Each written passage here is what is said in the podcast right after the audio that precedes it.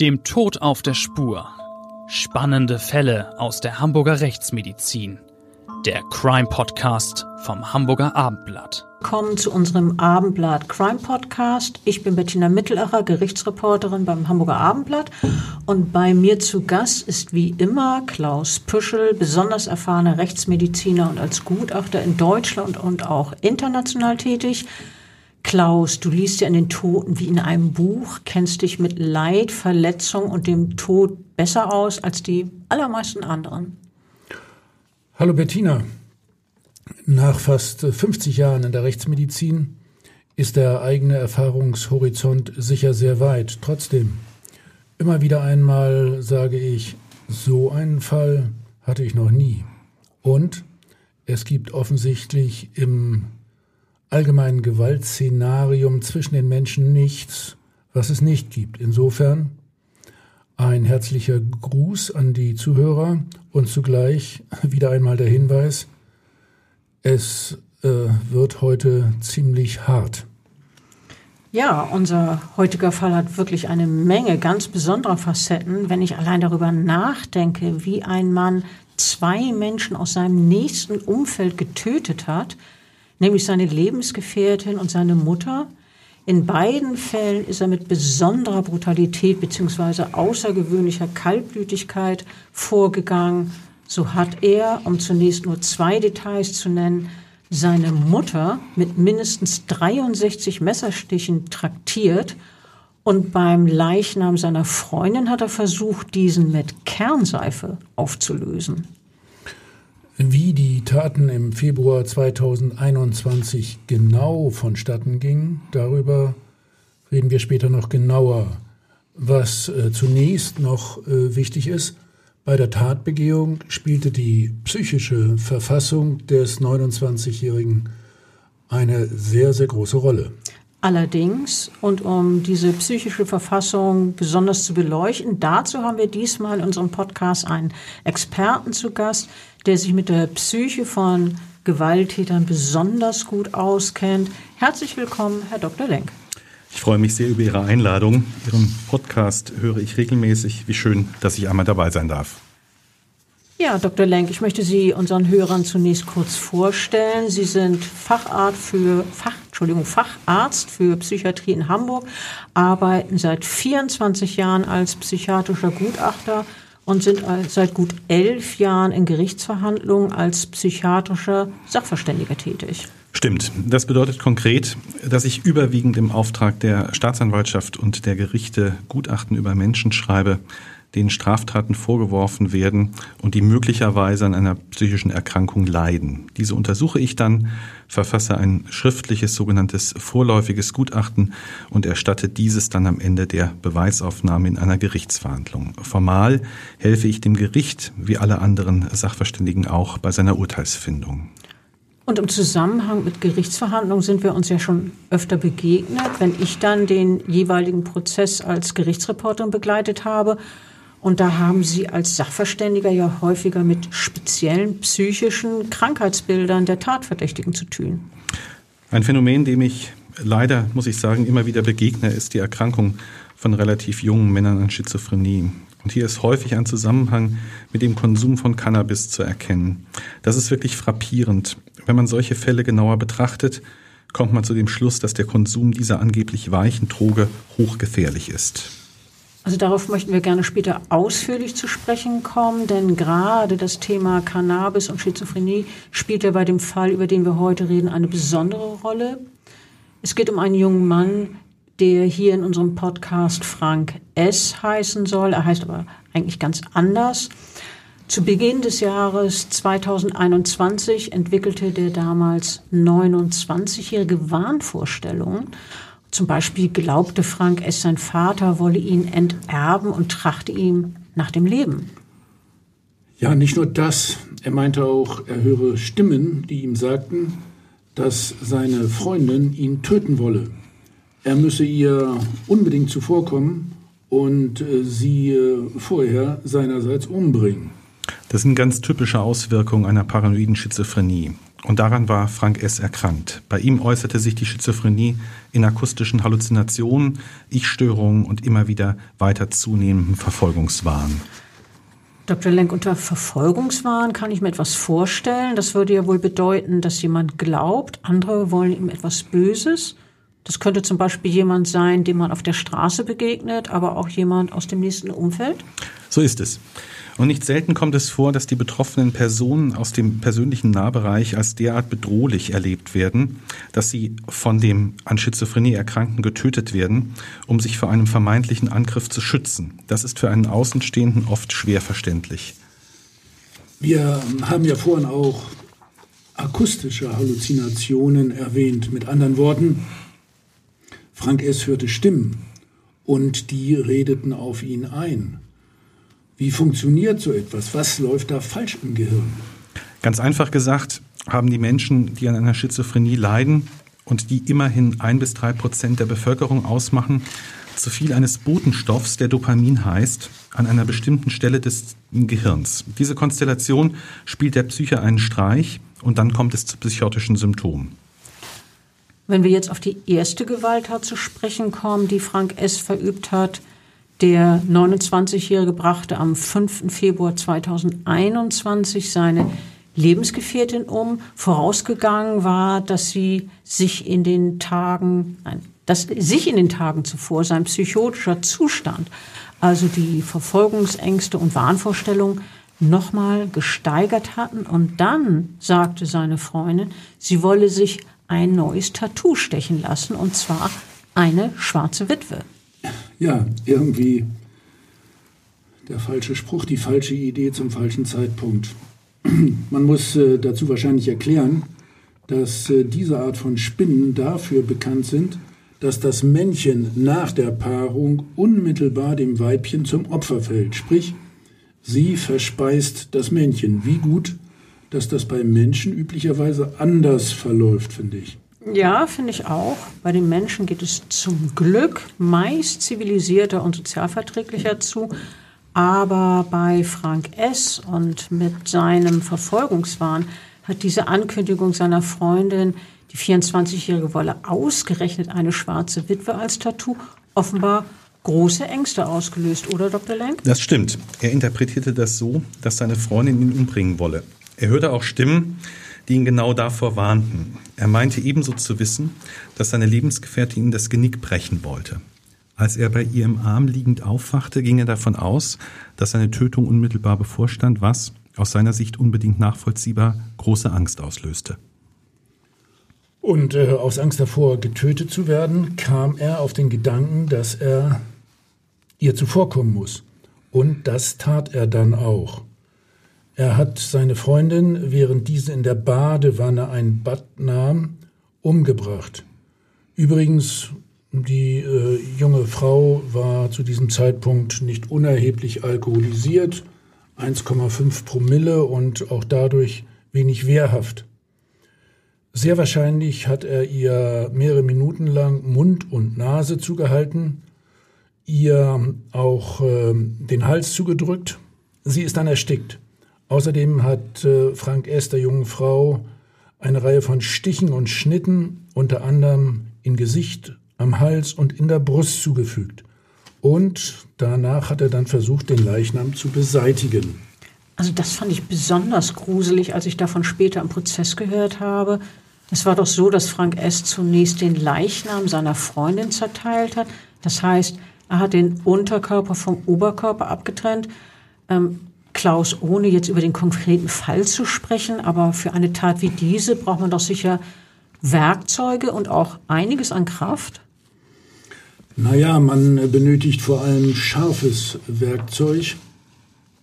Äh, speziell, äh, ja, das sagt uns unsere rechtsmedizinische Erfahrung, benötigt man allerdings keine besonderen äh, anatomischen Kenntnisse. Die sind nicht erforderlich.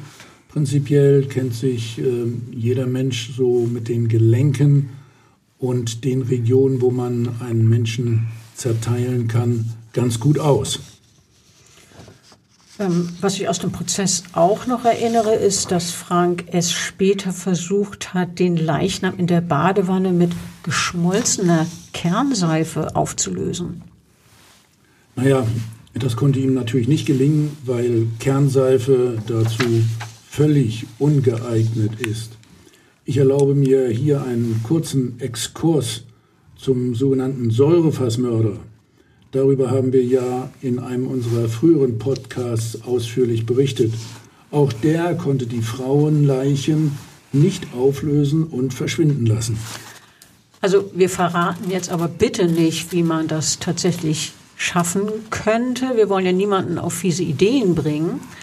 Aber der 29-Jährige hat auch versucht, die Blutflecken, die sich im Badezimmer unter anderem an den Wänden befanden, äh, nachdem er das Opfer getötet hatte, die wollte er übermalen. Und er hat den abgetrennten Unterleib der Toten in eine Sporttasche gepackt, wohl um die Körperteile dann später zu entsorgen. Dr. Lenk, wie werten Sie als Psychiater das? Ging es dem Hamburger dabei wohl eher darum, seine Tat zu verschleiern, damit er nicht festgenommen wird?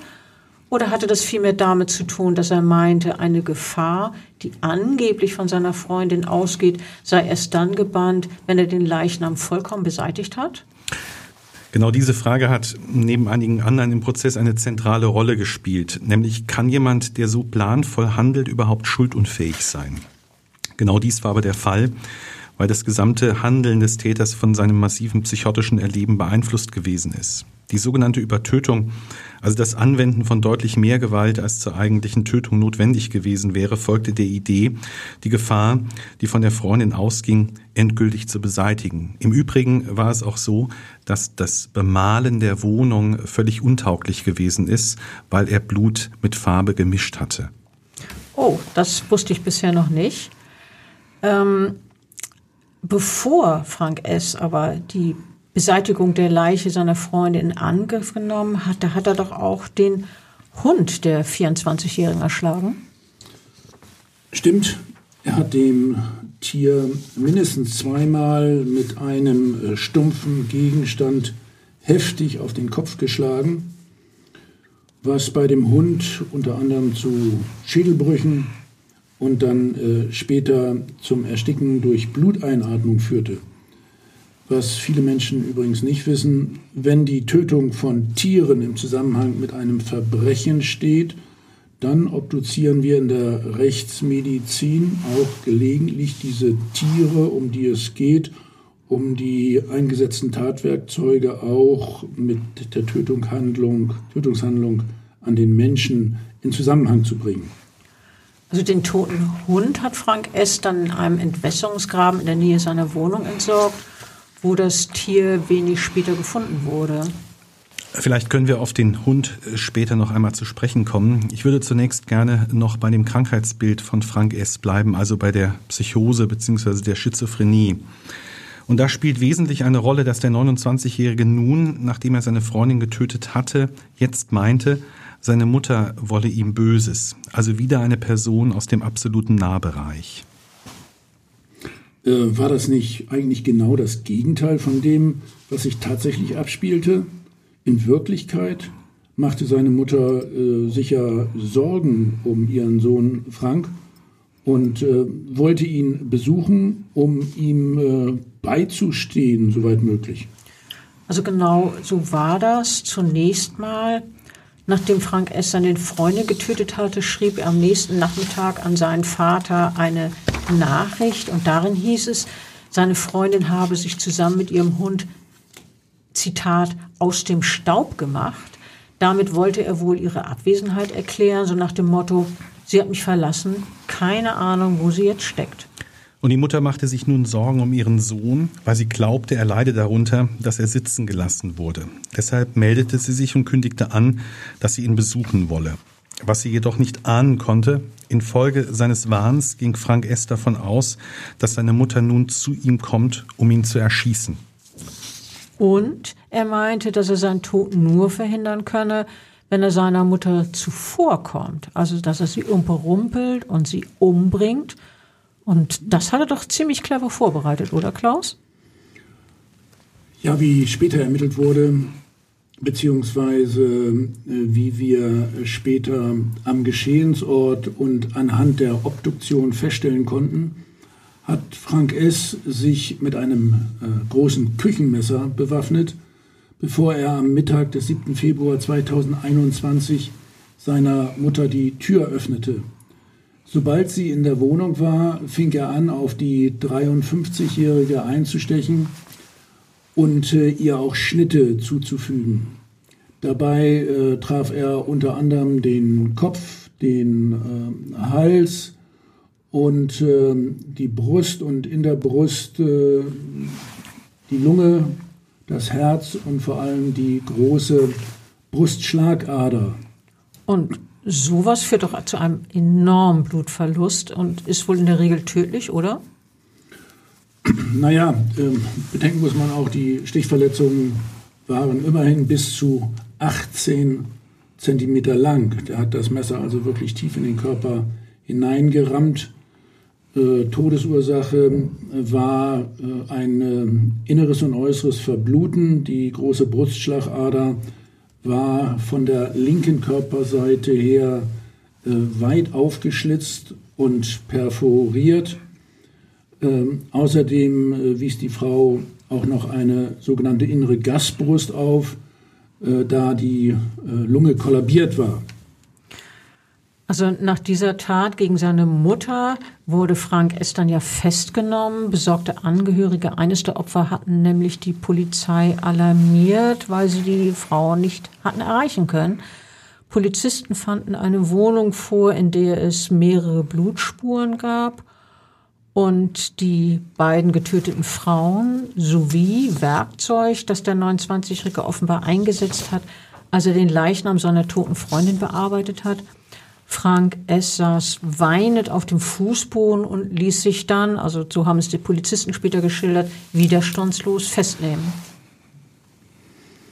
Äh, auf der Polizeiwache und dann später, nachdem äh, gegen den 29-Jährigen ein Haftbefehl verkündet wurde und er ins Untersuchungsgefängnis kam, hat der Hamburger auch noch äh, Polizisten bzw. jetzt Justizvollzugsbedienstete angegriffen und übrigens auch noch einen Psychologen. Diese Personen aber glücklicherweise nicht weitergehend verletzt. Auch bei diesen Taten ist davon auszugehen, dass äh, Frank S. weiterhin in einem akut äh, psychotischen Zustand gewesen ist. Er hat zum damaligen Zeitpunkt auch noch keine Medikamente eingenommen. Ich würde jetzt aber tatsächlich wie angekündigt noch einmal auf den Hund äh, zurückkommen wollen. Gerne. Bei diesem hat es offenbar eine ganz andere Motivation als bei den Attacken gegen die Menschen gegeben. Jedenfalls hat der 29-Jährige später in Gesprächen mir gegenüber erklärt, der Hund habe ganz jämmerlich gewinselt, wahrscheinlich weil er sein Frauchen ja vermisst hat, das getötet worden war. Und nun habe er dem Hund ähm, und nun habe der Hund ihm leid getan. Er habe nicht gewusst, was er anderes hätte tun können, deshalb habe ihn erschlagen. Das ist möglicherweise überraschend. Wir haben es allerdings im Ergebnis alles unter den Einfluss der Psychose subsumiert und zwar vor allem deshalb, weil es ein wesensfremdes Handeln gewesen ist. Er ist immer als tierlieb und freundlich beschrieben worden. Nun, äh, ehrlich gesagt, mir fällt definitiv für einen Tierfreund eine bessere Möglichkeit ein, äh, was man mit dem Hund hätte anstellen können nämlich dafür sorgen, dass er in gute Hände kommt. Ja, aber darum ging es wohl nicht. Aber ich sehe das auch. Also hätte den Hund nach meiner Überzeugung nicht äh, töten müssen, aber Sie haben das ja eben erklärt, wie es dazu gekommen ist aus Sicht des Täters. Ähm, solche rationalen Gedanken wie ein anderes Herrchen oder einen anderen äh, Zuhause für den Hund zu finden, sind dem Mann offenbar damals nicht gekommen. Äh, Dr. Lenk, wir haben eben darüber gesprochen, dass Frank S als er seine Freundin und seine Mutter tötete und auch später bei den Angriffen gegen Polizisten und Justizvollzugsbedienstete und den Psychologen ähm, akut psychotisch war. Was bedeutet das jetzt genau? Wir hatten über die drei äh, Kernsymptome einer Psychose gesprochen. Halluzinationen, Ich-Störungen und wahnhaftes Erleben. Man muss aber verstehen, dass die Schizophrenie eine Krankheit der ganzen Person ist. Und um zu verstehen, warum ein Schizophrener eine Gewalttat begeht, muss man zumindest ansatzweise ein Gespür dafür haben, was dieses Anderssein des Schizophrenen ausmacht. Die Ableitung der Tat aus einem Einzelsymptom der Schizophrenie, wie beispielsweise imperativer Stimmen, ist stets unsinnig, weil dies keine Erklärung dafür liefert, warum der Mensch, der die Stimme hört, ihr auch gehorcht. Das können Sie beide sich ganz einfach herleiten, wenn ich jetzt Ihnen, Frau Mittelacher, sagen würde, Sie mögen Professor Püschel ein ähm, Wasserglas über den Kopf schütten, dann würden Sie es nicht tun, weil Sie meiner Stimme nicht gehorchen würden. Das heißt, nicht einzelne Symptome führen direkt zur Tat, sondern die Tat ereignet sich im Rahmen der tiefgreifenden Daseinsabwandlung des Schizophrenen und diese Abwandlungen sind außerordentlich vielgestaltig. Mögen Sie da ein Beispiel nennen? Das einfachste Beispiel ist, und das haben wir auch in diesem vorliegenden Fall, dass es eben Menschen gibt, und zu denen gehört eben auch Frank S., der aus einer akuten Warnsituation heraus ein überfallartiges Fehlhandeln zeigt und das dann auch eben dazu führen kann, dass Menschen ums Leben kommen oder eben auch mehrere. Ja, ob und inwieweit in unserem Fall der Täter an Schizophrenie litt, das hatte doch wiederum Auswirkungen auf die Frage, ob äh, Frank S. vermindert schuldfähig war oder ob seine Schuldfähigkeit womöglich sogar ganz aufgehoben war. Aber vielleicht greifen wir jetzt schon zu weit vor. Zunächst wüsste ich gern genaueres über die Schizophrenie, an der der 29-Jährige äh, litt. Äh, Dr. Lenk, Sie haben eingangs angedeutet, dass Cannabiskonsum damit äh, zu tun hatte, oder? Genau, so war es auch bei Frank S., äh, der äh, ja, als Jugendlicher begonnen hat, äh, Cannabinoide zu konsumieren und im Übrigen auch übermäßig. Und wir haben in äh, Studien eben erkennen können, dass äh, der bisher stärkste Hinweis darauf, dass die gleichen Gene, die eine psychotische Erkrankung begünstigen, auch den Konsum von Cannabinoiden erklären.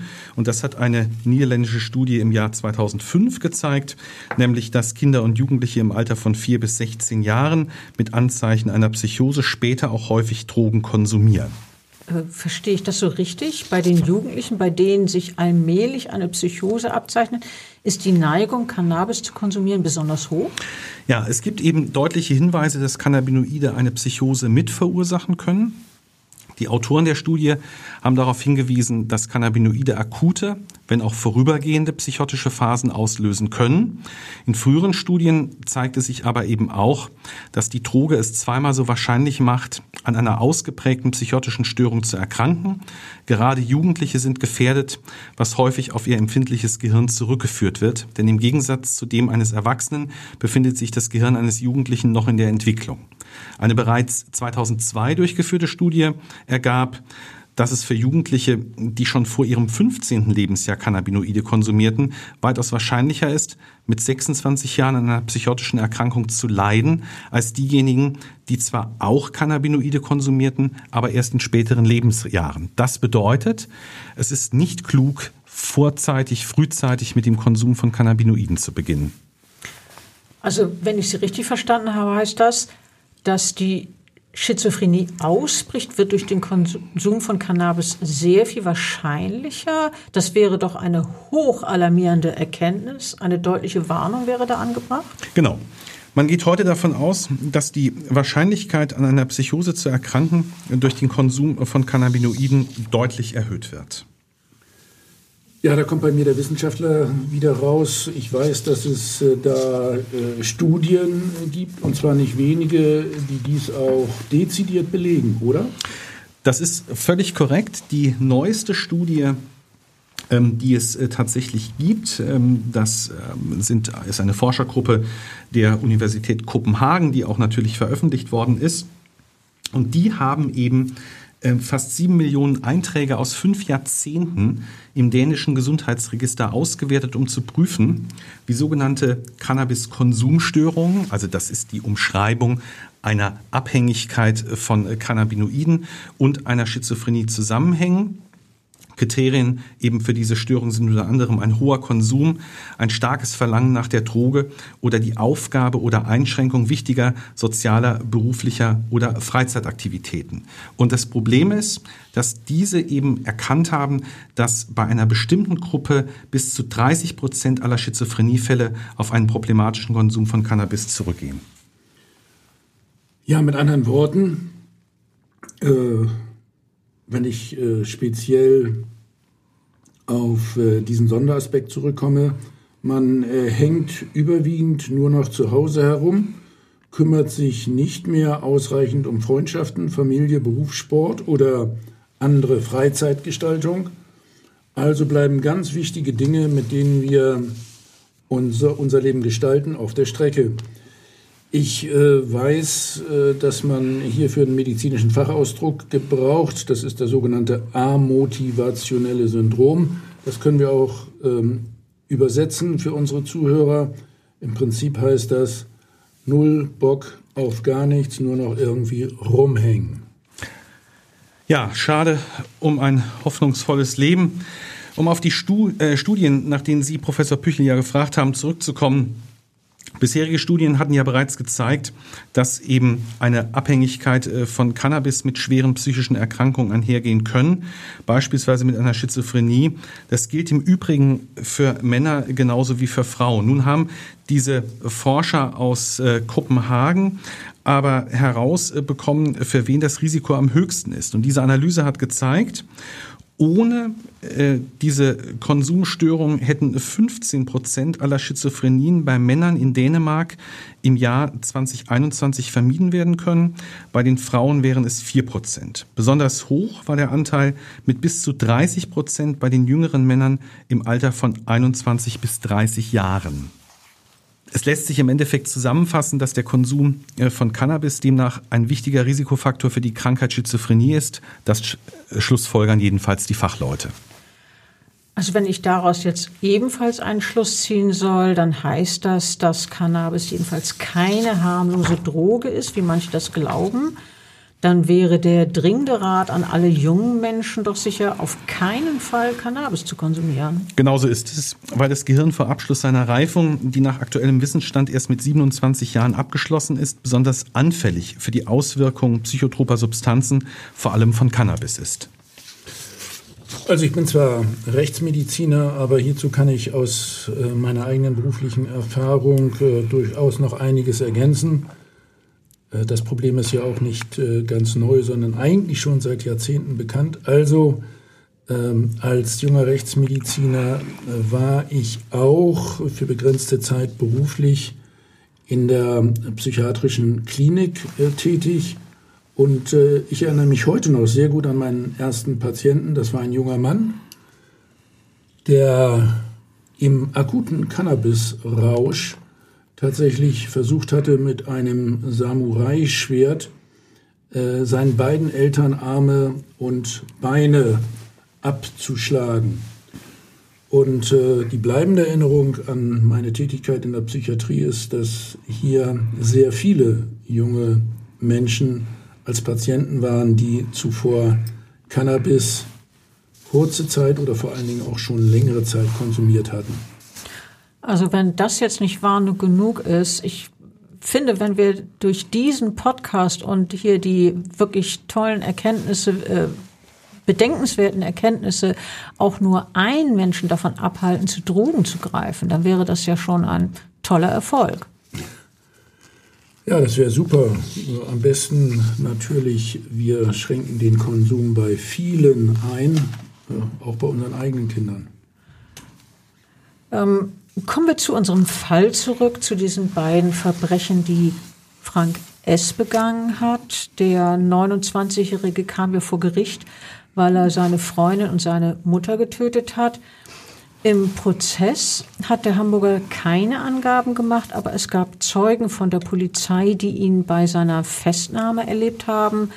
Und diese Zeugen haben vor Gericht erzählt, dass Frank S. bei der Festnahme immer wieder gerufen habe, Mama, es tut mir so leid, Mama, ich liebe dich und ich werde dich vermissen. Oh, eigentlich kann man das doch ähm, wohl nur so verstehen, dass ihm letztlich schon klar gewesen ist, dass er jemanden umgebracht hat, nämlich die eigene Mutter. Oder was sagt der Psychiater dazu? Das ist richtig, aber es lässt sich eben hieraus nicht schließen, dass ihm zum Zeitpunkt der Tötung der Mutter klar gewesen ist, was er tatsächlich getan hat. Dr. Lenk, Sie haben sich doch mehrfach mit, mehrfach mit Frank S. unterhalten, ihn also exploriert, wie man das fachmännisch bezeichnet. Was hat er Ihnen gegenüber denn gesagt oder fällt das unter die ärztliche Schweigepflicht? Dürfen Sie darüber überhaupt reden? Die Hauptverhandlung war öffentlich und Sie war es im Übrigen auch deshalb, weil es dem Gericht ganz wichtig gewesen ist, auf die Gefahren, ähm, die sich aus einem Konsum von Cannabis ergeben, hinzuweisen. Daher spricht nichts dagegen. Bei der ersten Exploration war er hochpsychotisch gewesen, sodass ein Gespräch unmöglich gewesen ist. Beim zweiten Gespräch war die Psychose noch sehr präsent, sodass er frei über die psychotischen Inhalte berichten konnte. Ich ergänze, dass man einen solchen Zustand faktisch nicht simulieren kann. Mhm. Diese Inhalte waren teilweise so bizarre. Er hatte seinen Vater als seinen Onkel verkannt. Und bei der dritten Exploration, anlässlich dessen er eben schon ähm, medikamentös behandelt gewesen ist, stand dann die Erschütterung über die Taten, die er begangen hatte, im Vordergrund. Ähm, also ehrlich gesagt, Herr Lenk, äh, Ihr, Ihr Gutachten hat mich seinerzeit äh, sehr überzeugt. Hm, vielleicht erläutern Sie noch mal, was kann man denn aus Ihrer Sicht über den Krankheitszustand dieses 29-jährigen Mannes so sagen? Die Erkrankung hat sich schleichend entwickelt. Es gab sogar einen von den Eltern vermittelten Kontakt zu einem Psychologen, den Frank S. aber durchaus nicht untypisch nach dem ersten Mal nicht wieder wahrgenommen hat. Schließlich erlebte er sich nicht als krank. Aber jedenfalls haben doch wohl mehrere Zeugen aus dem Umfeld von Frank S. ausgesagt, dass dieser schon etwa ein Jahr bevor es zu den Tötungen kam, sich verfolgt gefühlt hatte. Das stimmt.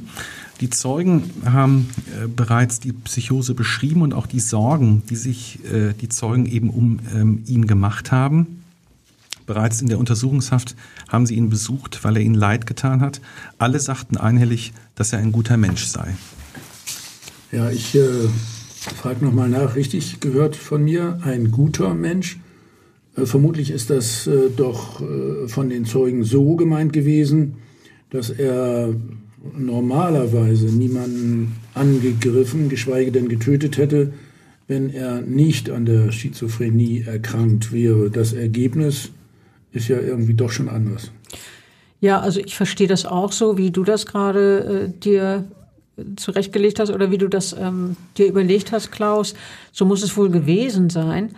Eins finde ich aber auch noch bemerkenswert, wenn ich das richtig verstanden habe, hat Frank S. doch, nachdem er seine Freundin umgebracht hat, zunächst von ihrem Handy aus mehrere Nachrichten verschickt. Das sollte doch wohl so wirken, als lebe sie noch? Genau diese Problematik war auch Gegenstand intensiver Überlegungen in Richtung einer sogenannten Verdeckungshandlung, wurde aber im Ergebnis als Ausdruck der psychotischen Symptomatik gewertet. Und es gab ja offenbar unterschiedliche Angaben, wann die Freundin verstorben ist, ob das nun am Abend des 5. Februar 2021 war oder erst deutlich später. Klaus, dazu könnt ihr in der Rechtsmedizin doch immer einiges beitragen, denn aus der Untersuchung des Leichnams bei der Obduktion ergeben sich doch Anhaltspunkte zum Todeszeitpunkt? Ja, äh, aufgrund der Leichenflecke und äh, der Leichenstarre sowie unter Berücksichtigung einer Mageninhaltsanalyse äh, konnten wir dies auf den 5. Äh, Februar einengen. Äh, das war also drei Tage vor der Auffindung. Wie ist das eigentlich? Ähm, es gab doch schon eine ganze Weile, bevor es zu den Taten kam, Anzeichen, dass Frank S. sich verfolgt fühlte. Weiß man, ob die Freundin oder die Mutter des Hamburgers Sorge hatten, dass sie in Gefahr sein könnten? Die Frage konnte naturgemäß nur anhand der Zeugenaussagen beantwortet werden. Ich möchte Ihnen allerdings noch mal einen Hinweis geben, dass äh, Frank S. von seinen Freunden beschrieben wurde als jemand, der einem Obdachlosen beispielsweise einmal eine Mütze geschenkt hat, weil der gefroren hat. Und es hatten sich eben überhaupt keine Hinweise darauf ergeben, dass er gefährlich äh, gewesen sein könnte. Er wurde zu keinem Zeitpunkt als bedrohlich erlebt. Beide Opfer sind völlig arglos gewesen. Und hat Frank S. etwas dazu gesagt, ob er die beiden Frauen jeweils überrumpeln wollte? Seine subjektive Sicht wäre ja von Bedeutung, also ob er gezielt eine Arglosigkeit ausnutzen wollte. Und dies wiederum wäre wichtig, ob die Taten heimtückisch begangen wurden, also wäre es ein Mord oder Totschlag? Immer vorausgesetzt, Frank S. würde überhaupt verurteilt. Und wir haben ja schon gesagt, dass er nur dann schuldig gesprochen werden kann, wenn er prinzipiell schuldfähig ist.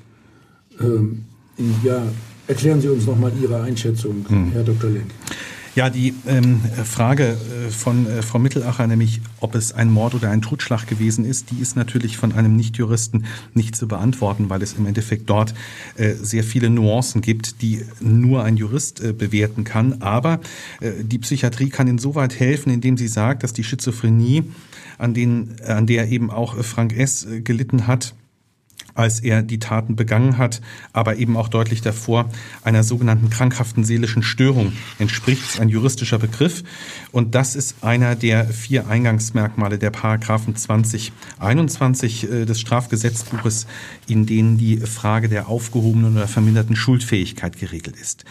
Die Schizophrenie war eben auch ursächlich für die Taten, was bedeutet, dass ein kausaler Zusammenhang zwischen krankhafter seelischer Störung und den Taten bestanden hat und diese krankhafte seelische Störung hat dann auch dazu geführt, dass die Einsichtsfähigkeit aufgehoben gewesen ist. Frank S. ging davon aus, die Tötung begehen zu dürfen, weil er sich bedroht gefühlt hat. Er wusste krankheitsbedingt nicht, dass er eine strafbare Handlung begeht. Somit stellte sich die Frage der Steuerungsfähigkeit gar nicht mehr, die allerdings isoliert betrachtet ebenfalls aufgehoben gewesen wäre.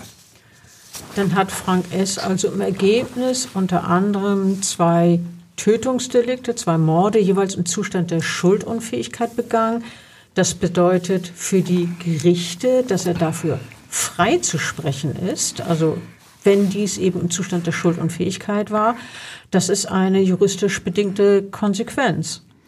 Aber der Freispruch vom äh, Vorwurf des Mordes oder Totschlags wegen Schuldunfähigkeit bedeutet ja nicht, dass derjenige künftig als freier Mensch auf der Straße herumläuft, bei einer erheblichen psychischen Erkrankung muss das Gericht doch darüber entscheiden, ob der Beschuldigte in einem psychiatrischen Krankenhaus untergebracht werden muss.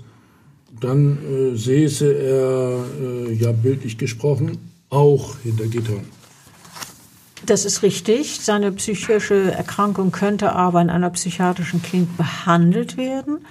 Und für die Frage, ob ein Mensch, der nach einer schweren Straftat wegen Schuld Unfähigkeit nicht ins Gefängnis geschickt werden kann, stattdessen nun die geschlossene Psychiatrie kommen muss, spielt ja etwas dann auch eine entscheidende Rolle, nämlich ob derjenige weiterhin als gefährlich eingeschätzt wird. Dr. Lenk, wie war denn das bei Frank S.? Ja, wir reden hier ähm, über den äh, Paragraphen 63 des Strafgesetzbuches, das nämlich wenn jemand, der in einem äh, vermindert äh, schuldfähigen oder gar schuldunfähigen Zustand eine erhebliche Straftat begangen hat und von dem weitere Straftaten drohen und er für die Allgemeinheit gefährlich ist, in den Maßregelvollzug gebracht werden muss. Und das ist eben in Hamburg das äh, forensische äh, Krankenhaus in Ochsenzoll. Und äh, konkret im Fall von äh, Frank S., da gingen Sie doch davon aus, Herr Lenk, dass ähm, von diesem Mann zunächst weiterhin eine Gefahr für andere ausgeht, oder? Das ist vollkommen richtig. Äh, ich habe in meinem Gutachten Frank S. als unberechenbar eingeschätzt, was sich übrigens auch in den von Ihnen bereits genannten Übergriffen auf die Mitarbeiter der Justizvollzugsanstalt äh, wiedergespiegelt hat. Gerade der Angriff auf den Psychologen, der videodokumentiert gewesen ist, zeigte einen vollkommen überraschenden, sehr heftigen Gewaltausbruch, der auf den ersten Blick ansatzlos gewesen ist, allerdings auch hier Ausdruck der Psychose war. Somit ist davon auszugehen, dass der nicht ausreichend behandelte Frank S. eine erhebliche Gefahr für jeden darstellt, der ihm in einem solchen Zustand begegnet. Da er am Ende der Hauptverhandlung zwar anbehandelt, aber beileibe noch nicht stabil gewesen ist, war die Empfehlung an das Gericht zwingend, ihn im Maßregelvollzug unterzubringen. Und äh, eine solche Maßnahme ist ja zunächst unbefristet. Das heißt, ein Gericht legt, anders als bei einer Haftstrafe, nicht die äh, genaue Zeit fest, die jemand in einem äh, geschlossenen psychiatrischen Krankenhaus, also hier in Ochsenzoll, verbringen muss. Die Dauer hängt davon ab, inwieweit eine Behandlung erfolgreich ist. Es geht dann also später um die, die Prognose, oder? Genau.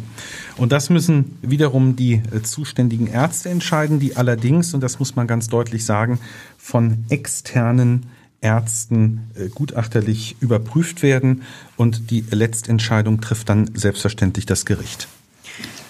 Zurück zum Urteil gegen Frank S. In der Urteilsbegründung hat die Vorsitzende Richterin von wahrlich grauenvollen Taten gesprochen. Die Richterin sagte weiter, wie Sie, Dr. Lenk, das ja auch schon erklärt haben, dass Frank S. schuldunfähig ist, weil er an paranoider Schizophrenie leidet. Diese massive psychische Störung hat ihn zum Mörder werden lassen und sie bewirkt, dass der 29-Jährige weiterhin eine Gefahr für die Allgemeinheit darstellt. Das hatten Sie eben auch ausgeführt. Allerdings betonte die Richterin, sei Frank S. nicht ein kaltblütiger, planerischer Mörder, sondern ein schwerst erkrankter Mensch. Dann sagte die Richterin weiter, die Verbrechen des Frank S. seien kein Einzelfall. Sie sagte außerdem, es müsse, Zitat, ganz deutlich und unmissverständlich gesagt werden, welche Gefahr tatsächlich von einem regelmäßigen Cannabiskonsum durch Jugendliche und Heranwachsende ausgehen kann Sie sagte weiter, die Fälle nehmen zu, die Landgerichte würden davon, von also vergleichbaren Fällen geradezu überschwemmt. Definitiv muss man feststellen, dass sich solche Fälle häufen. Ich wiederhole mich, man kann gar nicht deutlich genug vor dem Konsum von Cannabis bei Jugendlichen und jungen Erwachsenen warnen. Bei Erwachsenen bin ich mit meiner Empfehlung milder. Hier kann es vorkommen, dass jemand äh, Cannabis äh, konsumiert, und dann abends auf seinem Nachttisch ein Chamäleon sieht, versucht das irgendwie wegzuscheuchen. Das klappt dann natürlich nicht, aber idealerweise ist es beim nächsten Mal weg. Aber bei Kindern und Jugendlichen, jungen Erwachsenen ist das eben anders. Da kann eben die Schizophrenie aus der Latenz gehoben werden und diese Erkrankung besteht dann lebensbegleitend weiter. Ja, das fand ich jetzt ein äh, eindrucksvolles Beispiel. Also die Geschichte mit dem äh, Chamäleon äh, das leuchtet mir ein, wenn es beim Chamäleon bleibt. Ja, aber eben bei Jugendlichen und Heranwachsenden, das haben Sie ja nun erklärt, äh, ist es oft nicht nur in Anführungsstrichen das Chamäleon, was dann entsteht, sondern da können ganz, ganz schwierige, gefährliche Krankheiten entstehen, eben diese Schizophrenie, beziehungsweise dadurch gefördert werden. Äh, zurück zur Häufigkeit von Schizophrenie. Die Vorsitzende Richterin zählte in, später in einem ähnlich gelagerten Prozess, in dem ebenfalls ein unter Schizophrenie leiter Mann seine Freundin getötet hatte, acht Verbrechen auf. Bei diesen hatten nach Überzeugung der zuständigen Richter die Täter ebenfalls unter psychotischen Erkrankungen aus dem schizophrenen Formkreis gelitten und diese waren ebenfalls offensichtlich durch den Konsum von Cannabis ausgelöst worden. Ich äh, erinnere mich sehr gut an die entsprechende Berichterstattung in den Medien, ausgehend von diesen Aussagen der Vorsitzenden Richterin hier in Hamburg. Das war eine Auflistung von Taten, die äh, den Schrecken und die grausamen Folgen ahnen lassen Verbrechen, die erschüttern. Da ging es beispielsweise auch um einen Mann, der einen Mitbewohner in einer obdachlosen Unterkunft regelrecht totgetreten hat. Ja, da wurden weitere Verfahren aufgezählt, unter anderem der Prozess um eine Frau, deren Mann im Wahn meinte, sie schlachten zu müssen und der ihr daraufhin die Kehle durchschnitt Und dazu sagte die Richterin, ich zitiere, in allen diesen Fällen wurde die psychotische Erkrankung der jeweiligen Beschuldigten durch den frühzeitigen Konsum von Cannabis hervorgerufen, so ja auch hier in diesem Fall. Ich kann selbstverständlich nur auf diejenigen Fälle blicken, die mir zur Begutachtung vorgelegt werden, beziehungsweise von denen ich aus den Medien erfahre. Möglicherweise handelt es sich um eine zufällige Häufung, daran glaube ich allerdings nicht. Ich erlebe es als erschreckend, dass Menschen ihr Leben lassen mussten, dies aber durch eine konsequente Drogenpolitik, äh, vor allem aber eine viel bessere Aufklärung zu verhindern gewesen wäre. Deutlich gesagt werden muss, dass die Vorstellung, Cannabis sei eine weiche und harmlose Droge, jedenfalls für Jugendliche und junge Erwachsene ein Irrweg ist, zumal wir vor dem Hintergrund des Themas dieses Podcasts auf die weiteren Folgen des Konsums gar nicht eingehen können.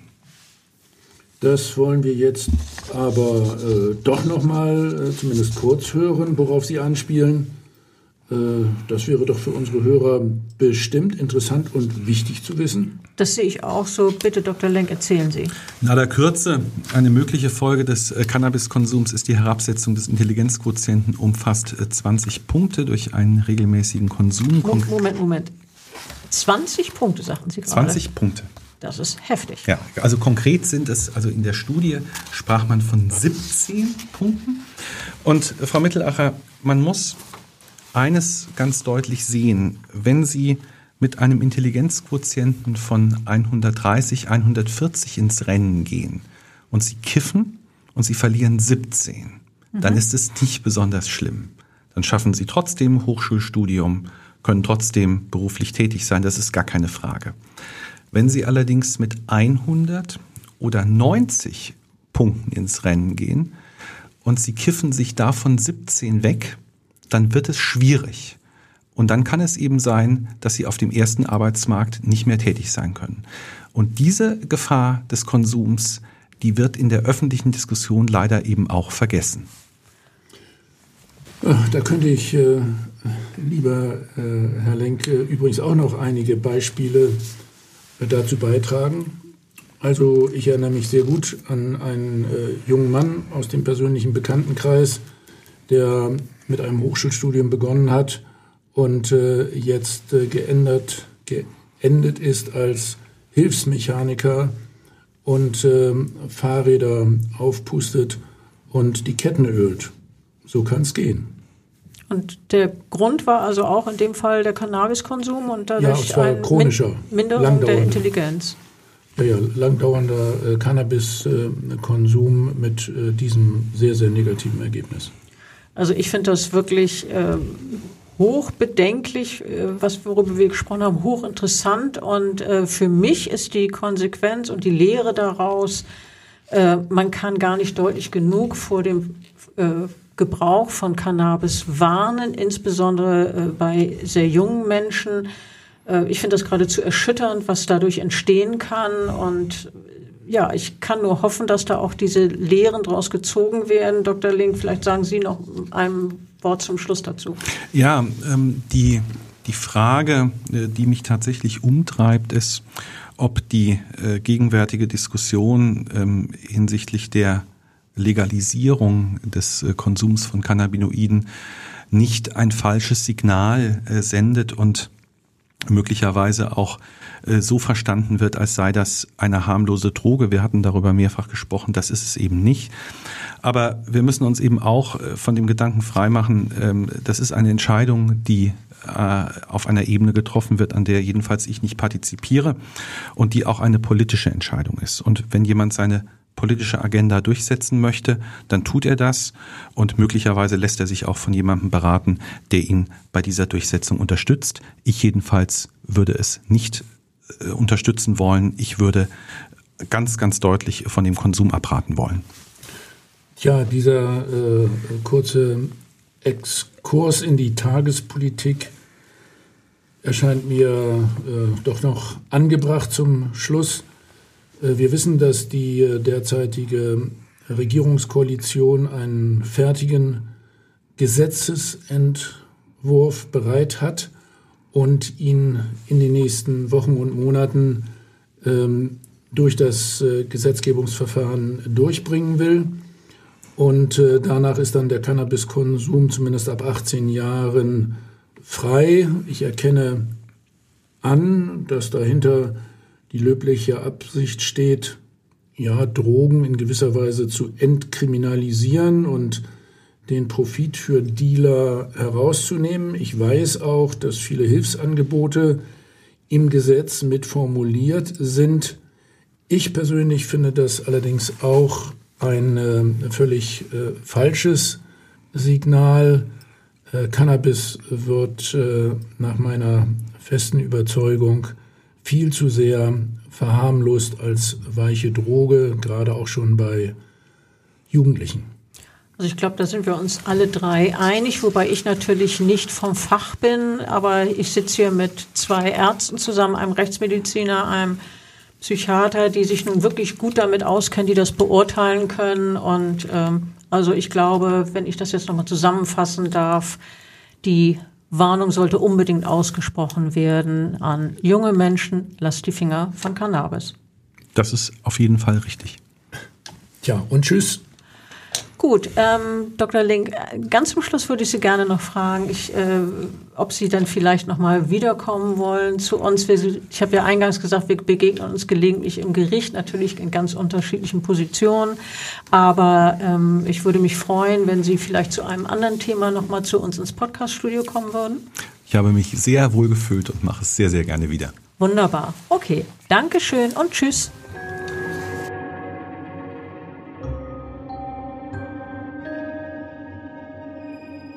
Weitere Podcasts vom Hamburger Abendblatt finden Sie auf abendblatt.de slash podcast.